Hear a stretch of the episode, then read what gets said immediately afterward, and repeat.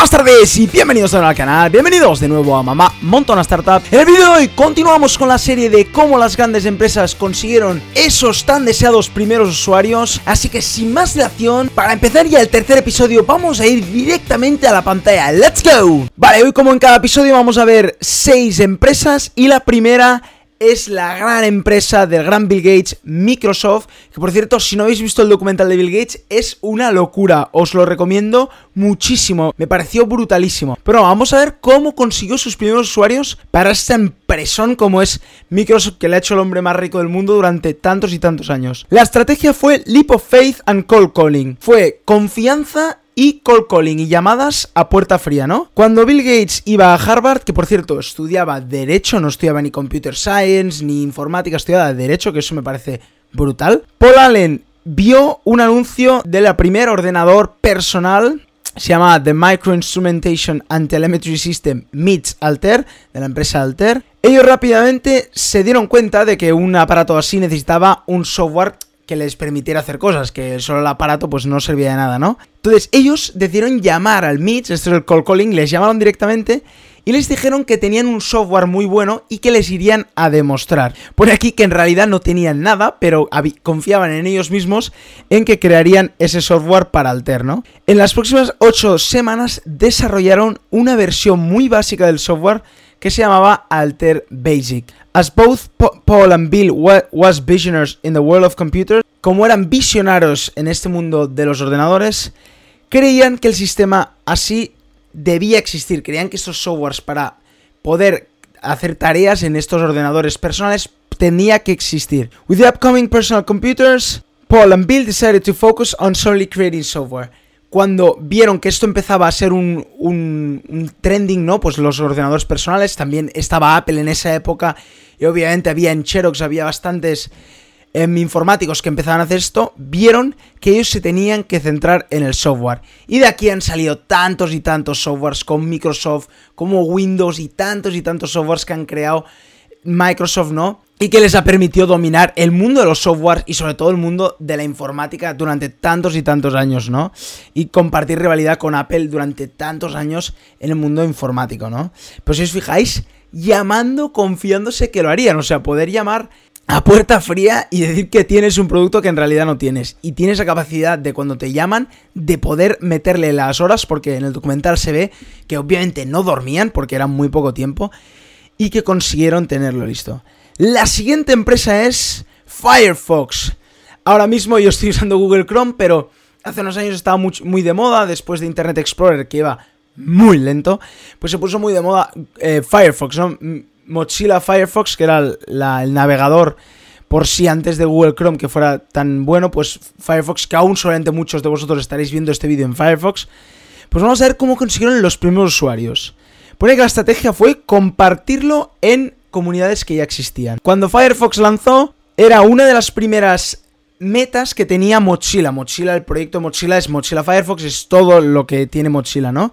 Y uno de ellos era el proyecto Firefox. Y era la primer, el primer proyecto, el primer paso era construir Firefox. Pusieron un link de descarga en una página de FTP. Vamos a ver qué es una FTP. En, antes una FTP Sites eran los directorios para descargar archivos, ¿vale? O sea, básicamente era un directorio para descargar cualquier archivo y directamente como Softonic. Entonces directamente pusieron el link de, de Mozilla Firefox.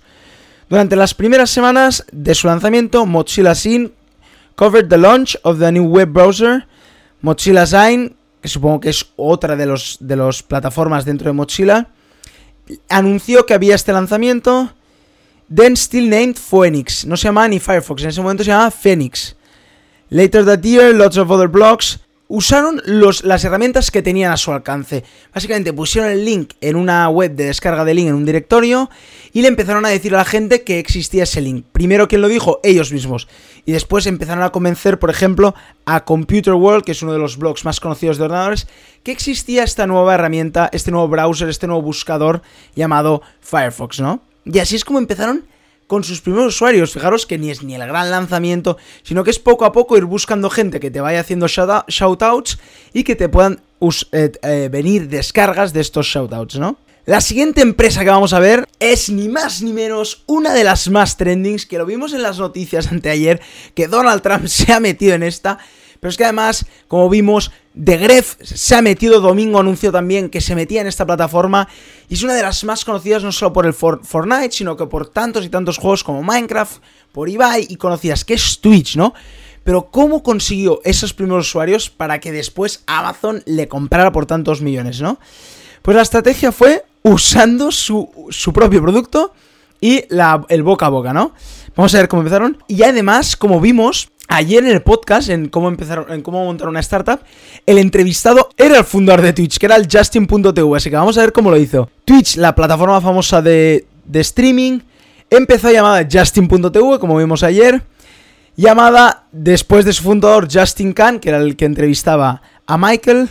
Justin usaba la plataforma para streamear su vida y la llamaba livecasting. Él directamente streameaba su vida como si fuera un gran hermano, ¿no? La gente podía entrar a ver cómo, cómo Justin streameaba su vida en su canal y preguntaba cómo que podían entrar a esa plataforma y también hacerlo ellos mismos. Les gustó mucho cómo lo hacía Justin y preguntaban que ellos también querían, ¿no?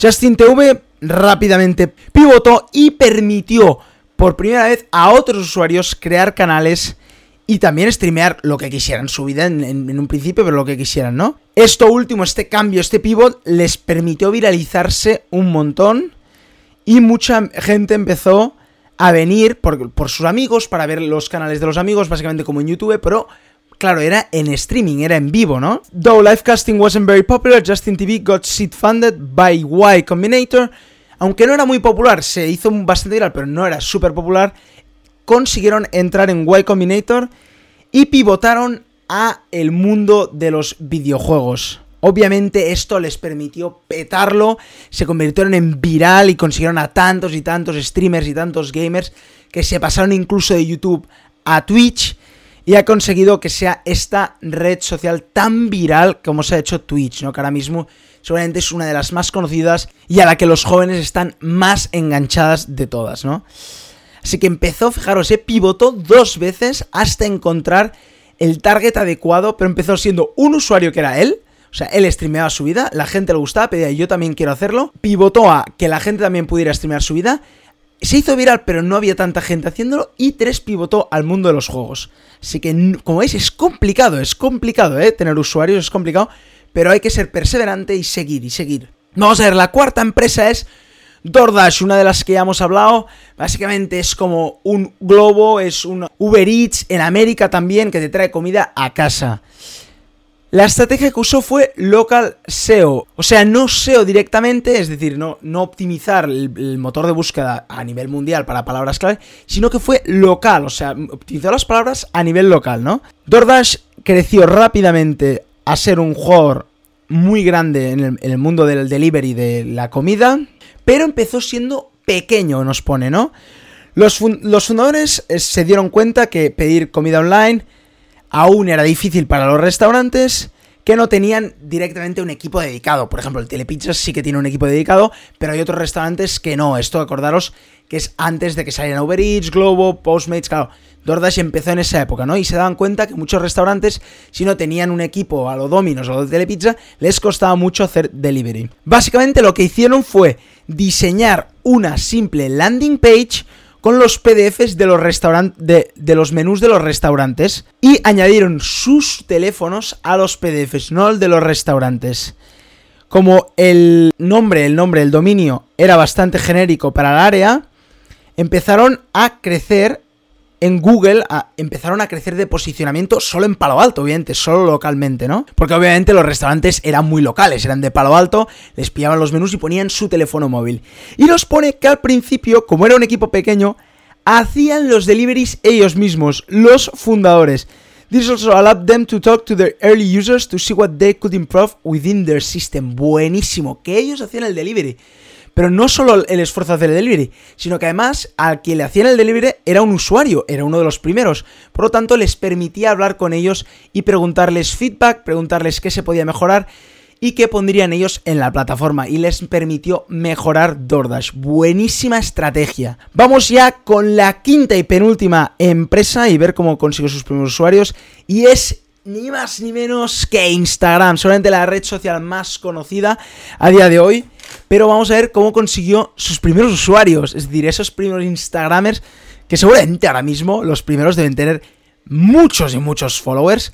Pero vamos a ver quién, cómo, cómo empezaron. Nos pone aquí que Instagram no empezó como Instagram, sino que empezó como Bourbon una app, de localización para los bars, una app que te permitía localizarte los bars más cercanos y entrar y, hacer un check-in en los bars. Más o menos como Foursquare, más o menos como, tanto, como TripAdvisor, aplicaciones como Yelp, que te permiten ver si estás en un bar, dónde están los bares y hacer el check-in ahí. Pero se centraban sobre todo en las fotografías de los bares. Los fundadores se dieron rápidamente cuenta que la gente no, se, no les parecía tan bien el entrar en el restaurante como si les interesaba ver las fotos de los restaurantes, es decir, ver las fotos de los bares, ver las diferentes fotos. Y a partir de aquí decidieron pivotar. Llevamos dos empresas que han pivotado y habéis visto qué exitosas han sido, ¿no?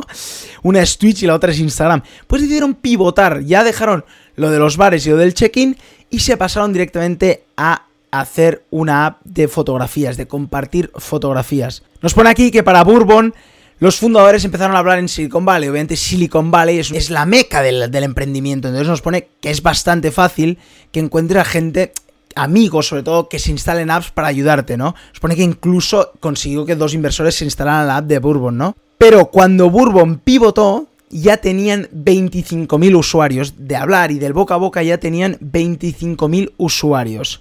Y de esos 25.000 usuarios que ya tenían Bourbon del Silicon, de Silicon Valley, les dijeron que pivotaban y que creaban esta nueva aplicación, esta nueva aplicación que se llamaba Instagram, ¿no? Y además, Kevin hizo una entrevista en TechCrunch, la media de, referencia de la tecnología del mundo, y eso les permitió tener sus primeros usuarios. Instagram ya empezó con 25.000 usuarios, no uno a uno, sino que ya tenía 25.000, que los pasaron de Bourbon y que los, que los cogieron también de la entrevista en TechCrunch. O sea, la estrategia fue el boca a boca al principio de ir pidiendo descargas. Pidiendo descargas es como empezó Instagram y con ese pivoting que les permitió petarlo con su nueva red social.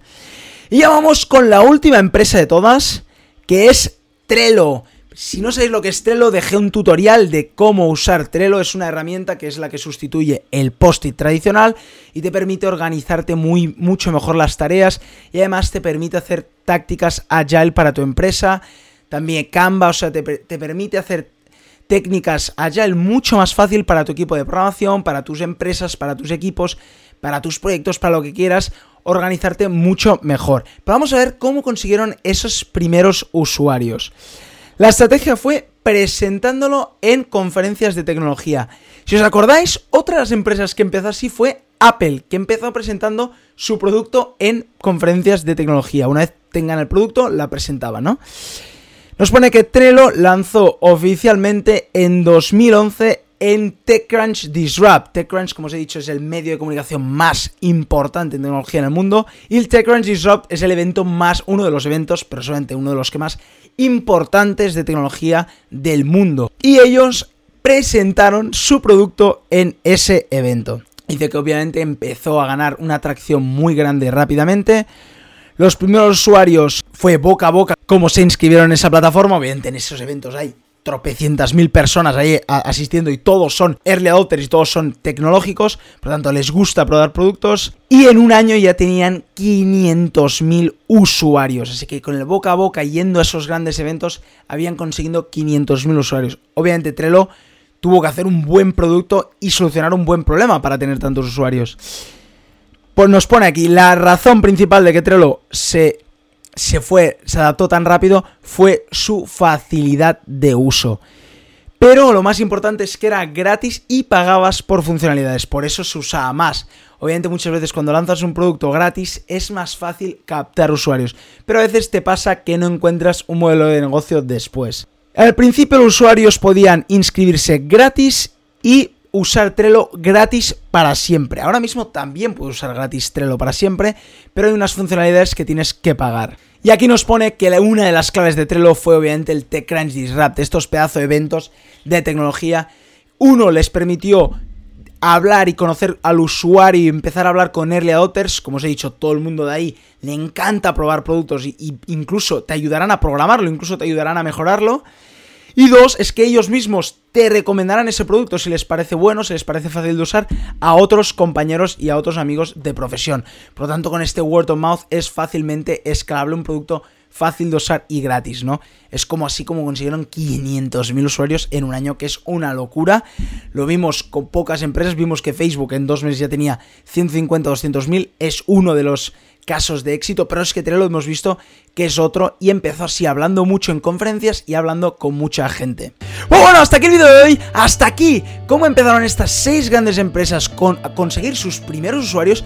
Espero que os haya gustado y espero que os haya ayudado mucho si estáis empezando un proyecto o si estáis pensando en empezar un proyecto. Y bueno, acordaros de que si os ha gustado el vídeo darle un buen like y acordaros de suscribiros a mi canal. Y como cada día, nos vemos mañana con otro vídeo. ¡Chao!